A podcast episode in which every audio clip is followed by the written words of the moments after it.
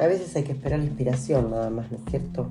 No es solamente tirarse a hablar, es esperar el momento adecuado donde esa chispita de energía te salga de adentro del cuerpo y quiera expresar lo que tenga ganas de expresar. Hoy quiero contarles solamente que la energía me cambió un montón luego de la, de la publicación de mi episodio. Traté de expresar un poquito lo que quería hacer, pero no conté quién era. Y por ahí me dijeron que estaba muy referida a las mujeres. Y sí, soy mujer y la verdad es que lo que quiero contarles es lo que me pasó a mí, pero también quiero escucharlos a ellos, eh, porque todos tenemos algo que contar. Así que también pueden venir eh, a decirme, pucha, ¿sabes qué? Me siento identificada desde el lado masculino de tu historia y quiero contarlo como lo viví yo desde mi lado. Eh, tengo 51 años casi, casi. Me llamo Marisa y estoy en Acá Podés Hablar. Vamos, que se puede.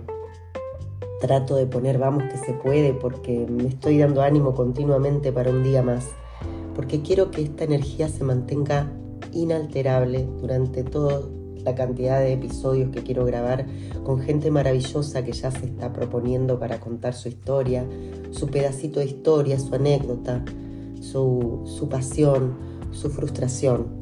Y quiero que vos también te animes a abrir esa cajita, esas cajitas sorpresas que queremos eh, sacar de la baulera y volver a reciclar, ¿no es cierto? Ponerle color a los objetos y volverlos a acomodar en algún estante de nuestra vida yo quiero ser perseverante en esto, quiero ser abierta, quiero ser sincera, ser coherente.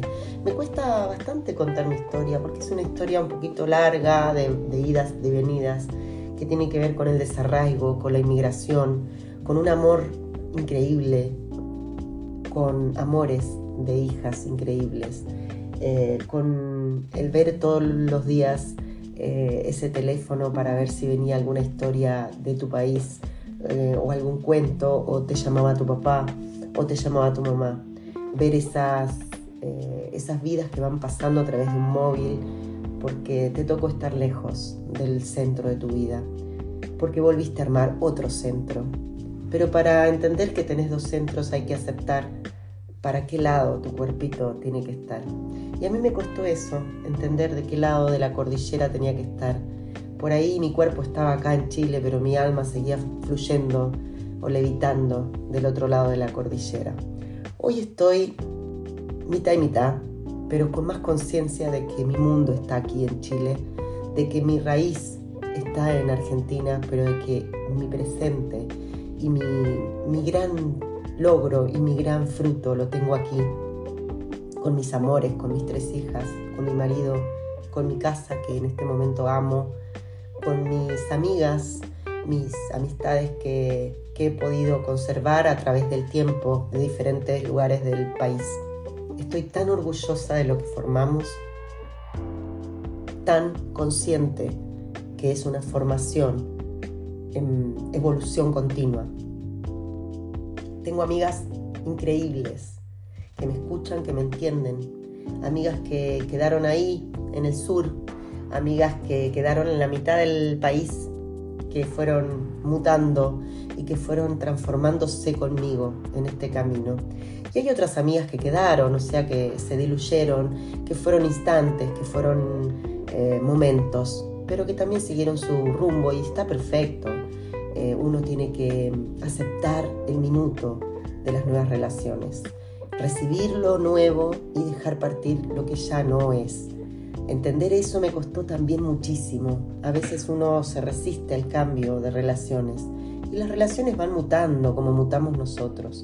No siempre es bueno conservar amistades que no te, que no te aportan, que no te energizan, que te sirvieron, por decir, pucha la palabra, sirvieron, no sé si me gusta tanto, te aportaron, te, te nutrieron en un momento determinado y ya no.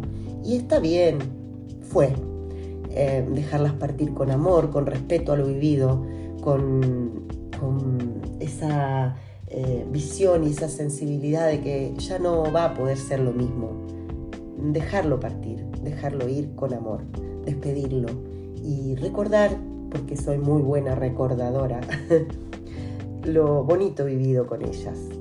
ahora estamos en esta nueva etapa, con nuevos personajes, con nuevas energías, eh, con, con mi otra yo.